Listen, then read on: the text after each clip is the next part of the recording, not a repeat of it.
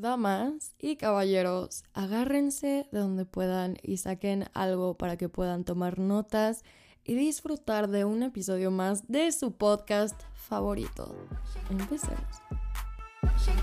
¿Te dejó de hablar porque no tiene tiempo? No, hermana, simplemente no le gustas. ¿Qué vas a hacer al respecto? ¿Llorar porque no te quiere? ¿O volverte una rockstar cabrona con la verdad sin fucking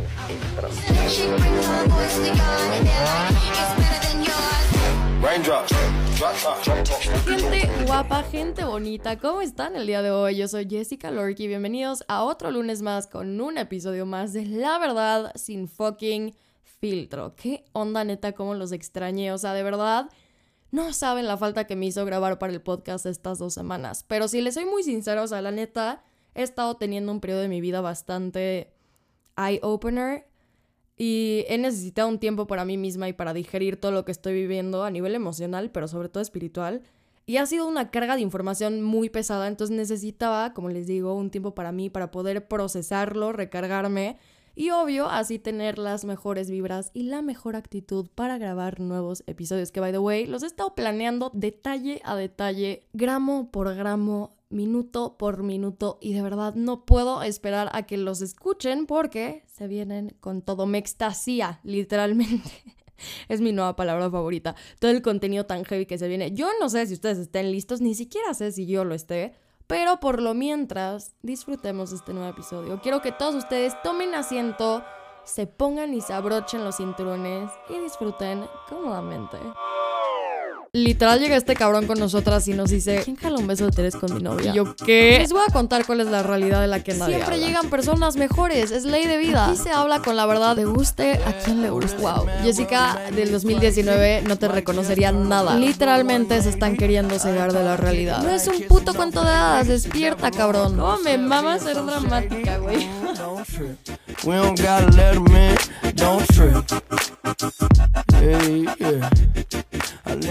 Bueno, así como estas últimas semanas de mi vida han sido súper eye-opener espiritualmente hablando, igualmente han sido de mucho desmadre, de mucho reventón, de pasarme la poca madre con mis amigos, estar yendo a antros, pasándome la bomba, tomando rico, viviendo mi vida al máximo. Y justamente podría definir como que esta etapa de mi vida como mi resaca del Hot Girl Summer. Aunque de hecho, ¿saben qué? olvídenlo, retiro lo dicho porque ni siquiera parece que esté teniendo mi cruda del Hot Girl Summer. Más bien, parece que es como que la continuación. o sea, como que la estoy conectando para seguirla. Literal, bye bye Hot Girl Summer y bienvenidos al Witch Bitch Autumn. Para continuar la vida de Rockstars. Qué pendeja acabo de decir. Para los que no entienden la mamada que acaba de salir de mi boca, eso suena muy mal. Sin albur. Güey, le estoy cagando más. Yo solita, literal. Witch Bitch Autumn significa textualmente bruja perra otoño. Pero, ¿saben qué? Vamos a dejarla mejor en inglés. Porque fonéticamente se escucha mejor. En español se escucha como si fuera vómito para mis oídos. Anyways, regresando al punto. Estamos entrando en la nueva época de desmadre, de seguirla, de conectarla, llamada Witch Bitch Autumn. Y aquí entre nos, si les soy muy, muy sincera, en esta época del año se me antoja muchísimo tener novio. Oh my god, Jessica dijo que se le antoja un novio. Sí, cariño, la gente madura, evoluciona y sana sus traumas emocionales. No fucking shit. Pero literal, mi biggest wet dream es tener un novio en estas fechas para poder disfrazarme junto con él. o sea, güey, no es que sea superficial y que solo quiera un novio por eso. Obvio no, me gusta pensar que no tengo un cacahuate en el cerebro, pero sí es algo que me gustaría experimentar. O sea, imagínate disfrazarte con tu novio de que Bonnie and Clyde. Güey, me muero en ese mismo instante, te lo juro. Pero, pero, yo sé que muchos de ustedes no están exactamente en el mismo canal que yo. Y me consta, no lo pueden negar. Yo sé que muchos de ustedes, incluyendo hombres y mujeres, definitivamente siguen con una crudita, una resaquita por ahí de su hot girl o hot boy summer. ¿Saben por qué?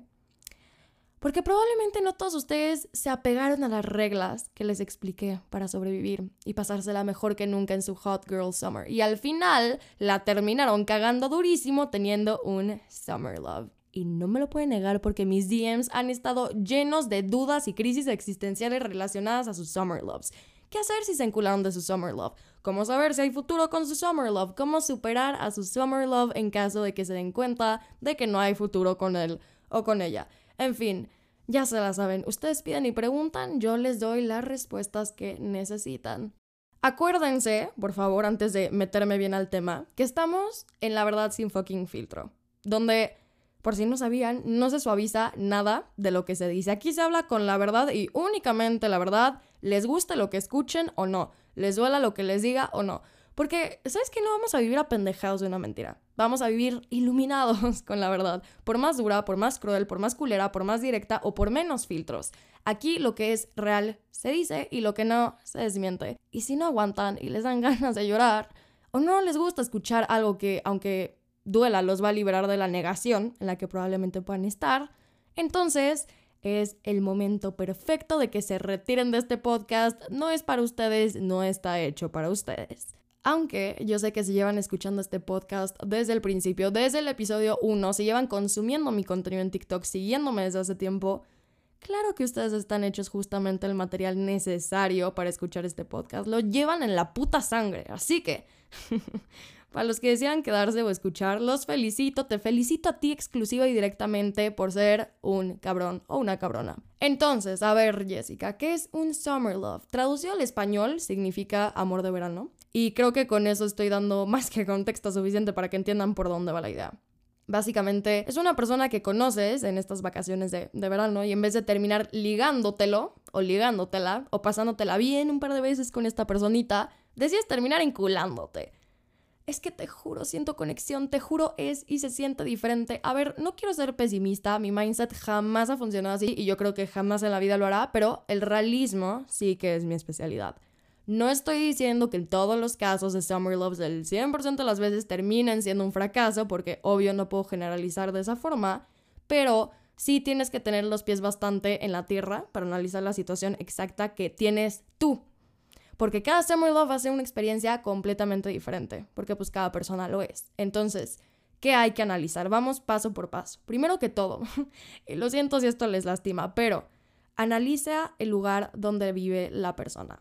Porque si no vive en la misma ciudad que tú, o no vive en un lugar al que tú frecuentes bastantes veces al mes, no una o dos, sino que vayas puta, güey, no sé, cada fin de semana, creo que las posibilidades de que un summer love funcione son prácticamente mínimas. Una relación de lejos normalmente tiende a ser de pendejos. No, Jessica, es que tú no entiendes. Una relación a distancia necesita muchísima madurez, dedicación, confianza y comunicación para funcionar. Es de todo menos de pendejos tener una relación así si los dos queremos intentarlo. Ok, Regina, si quieres tu relación a distancia porque se aman mucho y confían mucho el uno en el otro, tenla. Pero no vengas llorando después cuando empiecen a existir los problemas típicos de cualquier relación, pero incrementados 100 veces más por la distancia. Ok, gracias. Segundo que todo, ¿conocías a la persona de antes o la conociste en ese viaje? Si se conocían de antes, ¿ya se habían dado? ¿Ya se habían chingado? ¿O solo se conocían y ya?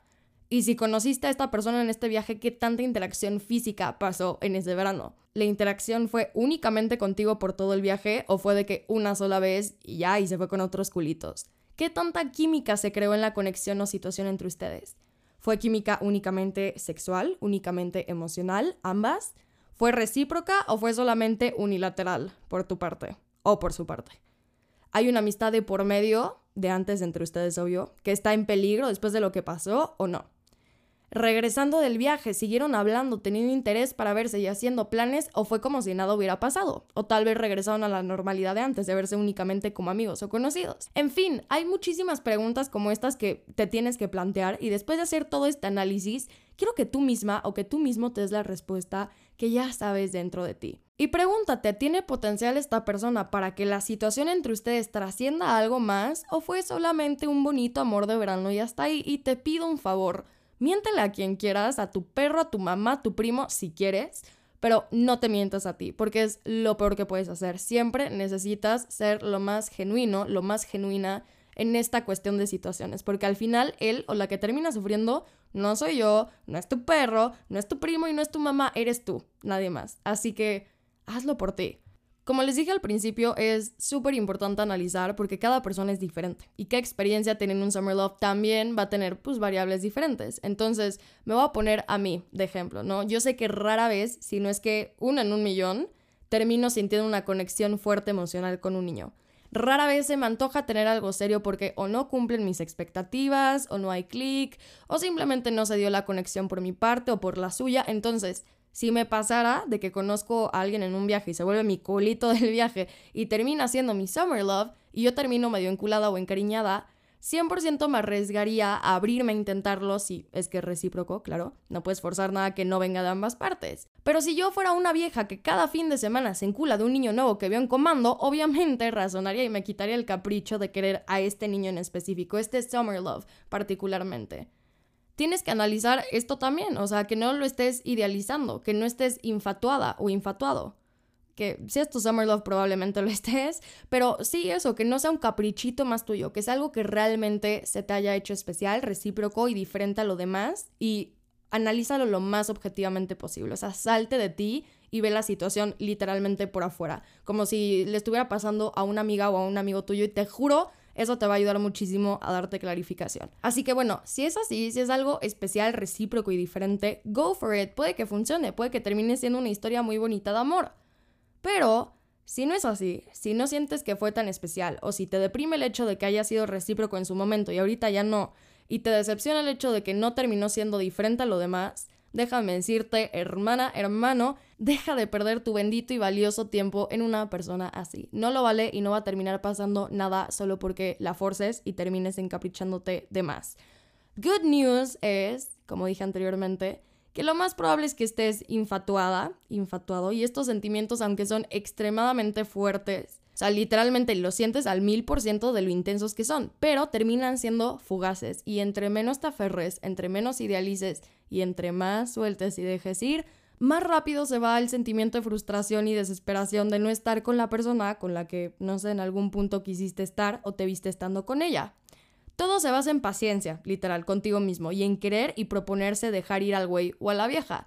Yo sé, yo sé, es mil más fácil decirlo que hacerlo, pero de que puedes, puedes. Si yo he podido, tú puedes. Y de que lo vas a lograr, lo vas a lograr. Así como has superado a todos los niños anteriores, a todas las niñas anteriores, también vas a poder con este o con esta. Siempre llegan personas mejores que aún has conocido, así que deja ir a lo mediocre para permitir que llegue lo abundante y chingón a tu vida.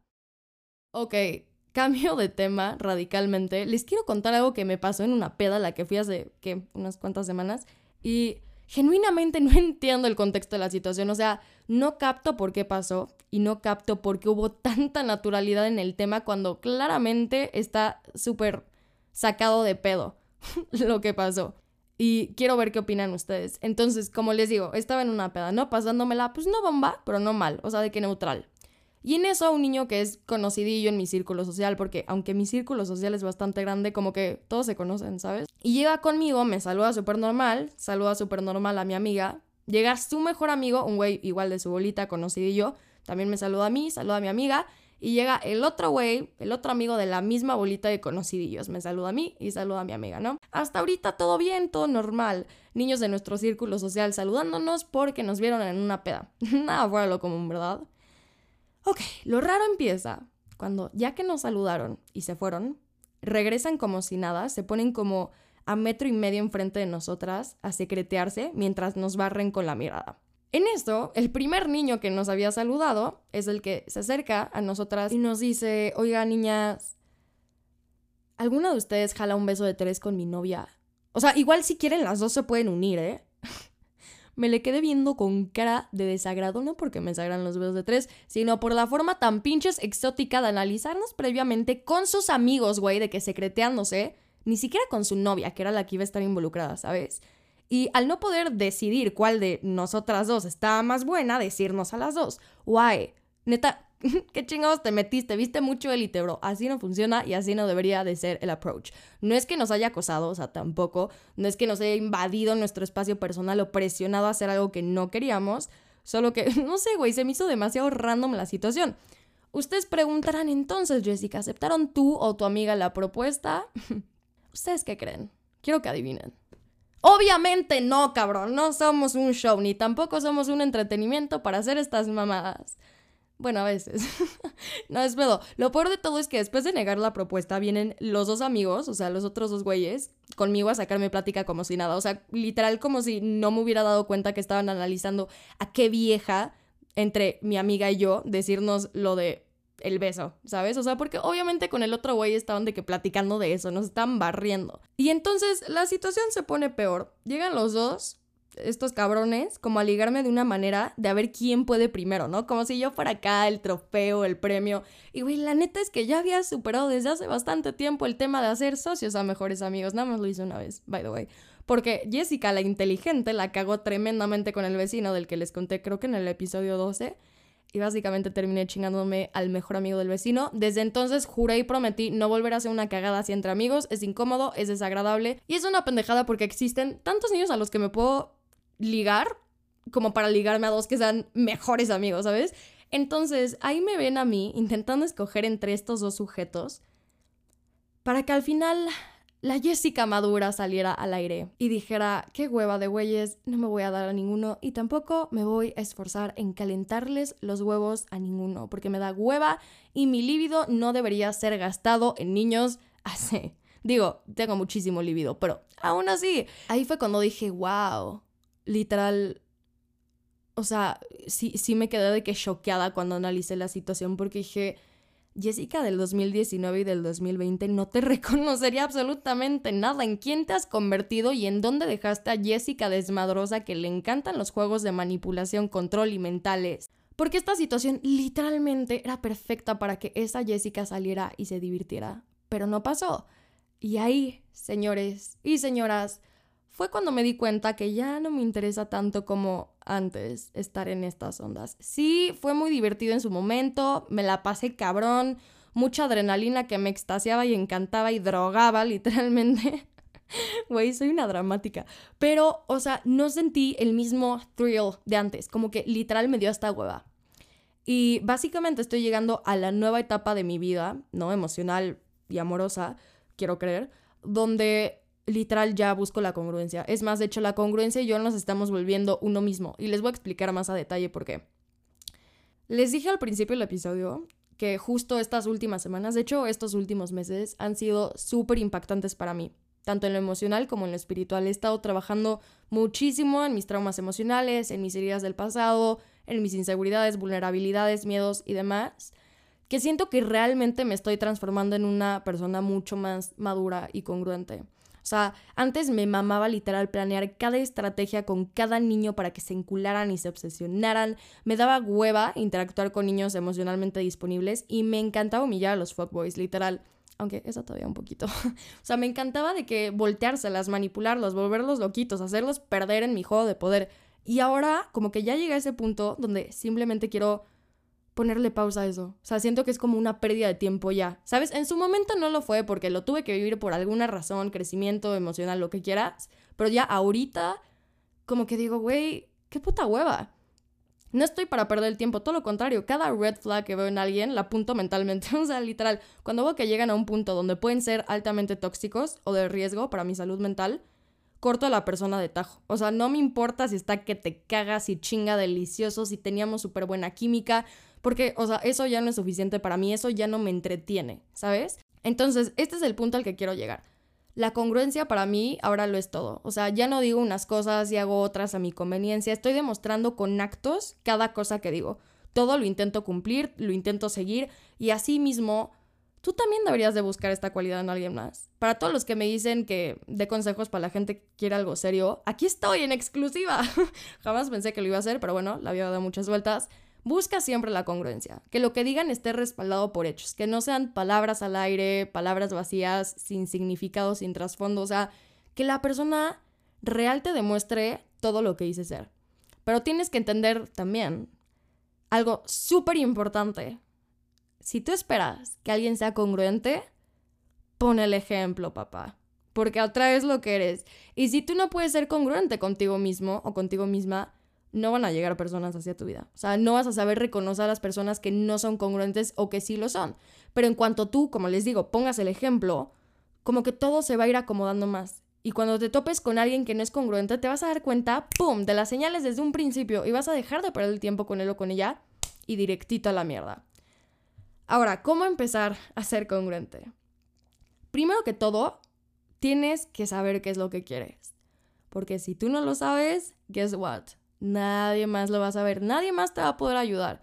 Si tú lo que quieres es algo serio, fíjate solamente en personas que quieran algo serio. Muévete con acciones y hechos que respalden pues, esta postura de que quieres algo serio. No empieces a fijarte en los típicos güeyes cabroncitos o las viejas cabroncitas, fuckboys y fuckgirls. No empieces con juegos mentales de manipulación, de poder, de ego. Tienes que ser genuino, ser transparente, tomar acción. Ahora, si no quieres algo serio, no te fijes en personas que sí. O sea, relacionate con personas que estén en la misma sintonía que tú. Aclara qué es lo que quieres, no engañes, ni mientas, ni ilusiones para conseguirlo. No hagas que la gente pierda el tiempo. O sea, no estoy diciendo que para ser congruente a la de a huevo tienes que querer buscar algo serio. Simplemente es que te muevas de acuerdo a lo que dices.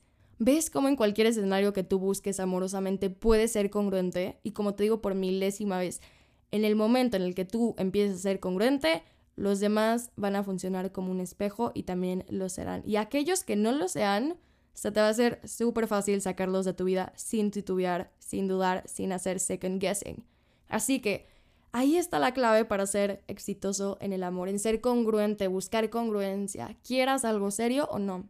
Porque las crisis amorosas que vas a sufrir, si no empiezas a ser congruente y buscar congruencia, son crisis que, aparte innecesarias, tienden a ser desesperantes y súper frustrantes. Pues al final, así, ni tú terminas consiguiendo lo que quieres, ni la otra persona. Entonces, por eso, dejen el ego al lado, trabajen en ustedes mismos y sepan qué es lo que realmente quieren. Aclaren sus mentes, sanen sus inseguridades, sus miedos, sus traumas, agárrense los huevos y vayan por lo que quieren. Porque déjame decirte algo, si no lo haces tú, alguien más lo va a hacer. Y por ser incongruente y no darle a entender a la otra persona lo que tú realmente quieres, lo vas a perder para siempre. ¿Cómo me mama ser dramática, güey? Pero bueno, gente, quiero que pongan toda su puta atención, todos sus cinco sentidos, aunque nada más están usando el auditivo para escuchar el podcast, pero lo estoy diciendo para crearle más suspenso. en lo que les voy a decir a continuación. Porque les voy a hacer una pregunta y quiero que contesten con toda la sinceridad del mundo. ¿Quién de ustedes ha sentido mariposas en el estómago cuando ven a cierta persona? Porque por lo menos yo lo he sentido y varias veces y sabes qué? Sentir mariposas en el estómago es de los mejores feelings que puedes experimentar. ¿O no? Quiero que te imagines el siguiente escenario estás en una fiesta, te la estás pasando increíble con tus amigos, con tus amigas, estás tomando, baileando, bailando y de repente volteas hacia un costado y te das cuenta que esa persona que te gusta entra al mismo cuarto que tú. Inmediatamente sientes como si el mundo se congelara y el tiempo dejara de existir. Todo empieza a moverse en cámara lenta. Te empiezas a sentir agitada, agitado. Te das cuenta que yo estás sudando en frío. Todos tus músculos se tensan y de repente te recorre un escalofrío por toda tu espina dorsal. Para este punto, aunque solo hayan pasado minutos o incluso segundos, sientes como si hubiera pasado una eternidad. Y cuando la persona finalmente te voltea a ver, es como si estuvieras en el punto más alto de una montaña rusa. A tan solo un instante de caer en picada a toda velocidad, sientes cómo tu estómago se contrae, cómo se hunde. Para entonces esta persona se empieza a acercar lentamente hacia donde tú estás y paso a paso vas sintiendo cómo tu ritmo cardíaco va incrementando, acelerándose a mil por hora hasta sentir que tu corazón se te va a salir por la garganta, las piernas te tiemblan, las manos te tiemblan, tu respiración se entrecorta, tu garganta se seca, tu mente se pone en blanco, pierdes absoluto control de tu cuerpo hasta que por fin él o ella llega hasta donde estás tú y te paralizas completamente por dentro. Y así empieza a pasar cada vez que ves a esta persona. No importa la hora, no importa el día, no importa el lugar, así pasa cada vez que te manda un mensaje o te marca. Así pasa con cada pequeña situación que él o ella haga o no haga, sin importar qué tan significativo o irrelevante sea. Te sientes constantemente nervioso, nerviosa, paralizado, paralizada La dosis de adrenalina constante que esta persona te causa recorre todas tus venas por todo tu cuerpo. Dependes de cada reacción y acción de esta persona para sentirla. Se vuelve adictivo, se vuelve una droga, se vuelve algo tóxico. Y esta es la realidad de la que absolutamente nadie habla con el hecho de sentir mariposas en el estómago. Porque siéndote muy sincera, es un sentimiento que hemos romantizado demasiado, incluso yo en su momento. Porque al parecer es como si esta persona tuviera la habilidad de ponerte el mundo de cabeza y hacerte sentir mil cosas que nadie más ha logrado hacerte sentir. Pero en realidad, la adrenalina que provocan las mariposas en tu estómago y todas las reacciones físicas y emocionales que tienes cuando pasa esto, no es nada más y nada menos que tu cuerpo indicando que existe un peligro. Porque al final, para eso funciona la adrenalina, ¿no? Es un puto mecanismo de defensa para correr, para huir, para defenderte. Flight or fight mode, otra vez lo digo, es tu cuerpo indicando que hay peligro. Ahora, déjame decirte una cosa. Las mariposas en el estómago no siempre son malas. Si es la primera vez que conoces a este niño, la primera vez que ves a esta niña, la primera vez que están a punto de darse o situaciones por el estilo, es completamente normal sentir estos nervios, esta adrenalina, estas maripositas. El peligro de ellas es cuando se convierte y se transforma en algo que constantemente estás sintiendo y que únicamente te lo provoca esta persona. Se vuelve algo adictivo, como les dije, porque estos nervios, esta inestabilidad constante, te hacen obsesionarte sobre el querer la validación, aceptación y atención de cualquier forma y cualquier tipo mientras provenga de él, mientras provenga de ella. ¿Le gustaré? ¿Le gustaré? No, ¿qué tal si no? Porque no me ha escrito en tres semanas. Fuck, me acaba de llegar un mensaje del puta madre, puta madre. ¿Qué me habrá puesto? ¿Qué es lo que quiere? ¿Qué es lo que yo puedo hacer para agradarle, para gustarle, para no perderlo? Porque obviamente, como cualquier otra adicción, la razón por la que no te alejas de ella es porque, aunque te haga daño y te está afectando, hay ciertos picos muy altos que aparentan hacerte sentir muy bien. Y lo siento, querido, lo siento, querida, pero no es nada más y nada menos que una ilusión. Porque lo que realmente te hace sentir es inestabilidad constante. Piénsalo. Con cualquier sustancia tóxica, con cualquier droga, es muy cabronamente difícil dejarla porque cuando la consumes o la ingieres, te sientes extremadamente bien. Pero ¿qué pasa? Cuando no la consumes, cuando no la ingieres, te sientes de la chingada estás codependiente a un factor externo para causarte emociones que tú ni siquiera tienes el control de poder regular, güey. Exactamente lo mismo pasa con las personas cuando te vuelves adicta o adicto a ese sentimiento que te causan en el pecho y en el estómago. Lo quieres seguir sintiendo. Las mariposas son red flags. Son señales muy obvias que te está dando tu mismo cuerpo de que no te sientes segura, no te sientes estable, no sientes control en ningún puto aspecto. Es esta persona la única que está teniendo el poder de controlarte. Estás en duda constante de qué es lo que la persona siente por ti. Y llega un punto donde literalmente tú sientes que necesitas gustarle. Ya no es que te gustaría o que quisieras, necesitas. Porque si no le gustas y se aleja de tu vida y lo pierdes, esos sentimientos de éxtasis y adrenalina y placer mental que te provoca van a desaparecer. Y si desaparece y tú ya estabas adicta a él o a ella, vas a caer en un agujero sumamente profundo. Depresión, ansiedad, insomnio, crisis, en fin. Por eso, señoras y señores, no les estoy diciendo que encularse y enamorarse está mal, al contrario, es increíblemente hermoso, no digo que no lo hagan. Pero encúlense y enamórense de una persona cuyo sentimiento que predomine en ustedes sea de estabilidad, de seguridad, de paz, de calma, de confort, de sentirte como si estuvieras en casa.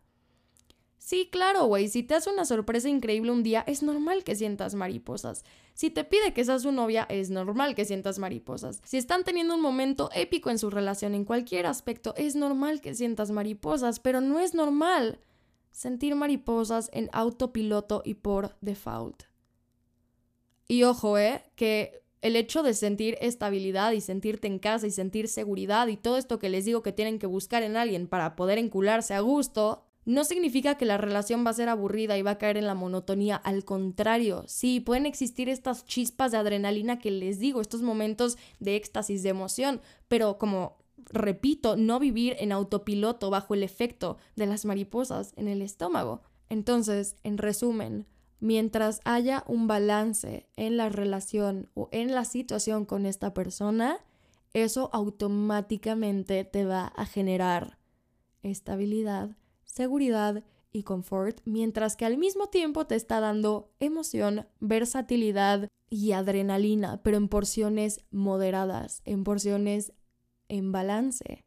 Así que el mejor consejo que les puedo dar para finalizar este segmento, como su cupido personal, es que si se van a meter a una situación o relación amorosa con alguien, entren desde el principio con un mindset que es muy poderoso, de que está bien si se acaba, está bien si termina, está bien si no se dio de la manera en la que esperabas, porque así automáticamente te deslindas de volverte codependiente a la persona. Incluso en el transcurso de la relación tienes que seguir manteniendo este mindset, porque ladies and gentlemen, escuchen bien lo que les voy a decir. El arte de no aferrarte a nada y saber dejar ir, aunque es el arte más difícil de amaestrar, una vez dominado es el que más fácilmente paz mental te va a causar. Todo en esta vida está creado por ciclos. Aferrarte a una persona pensando que va a durar para siempre, como si estuvieras viviendo un puto cuento de hadas y que jamás va a haber ningún tipo de separación, es querer cegarte ante la realidad. No te estoy diciendo que vivas en el constante pensar de que todo lo que tienes lo vas a perder y que nada vale la pena si al final al perderlo te va a causar sufrimiento y dolor. No, o sea, no te vayas a ese extremo, no es blanco o negro, o sea, hay puntos intermedio. Simplemente es aprender a vivir en la aceptación del presente y despreocuparte de las probabilidades del futuro.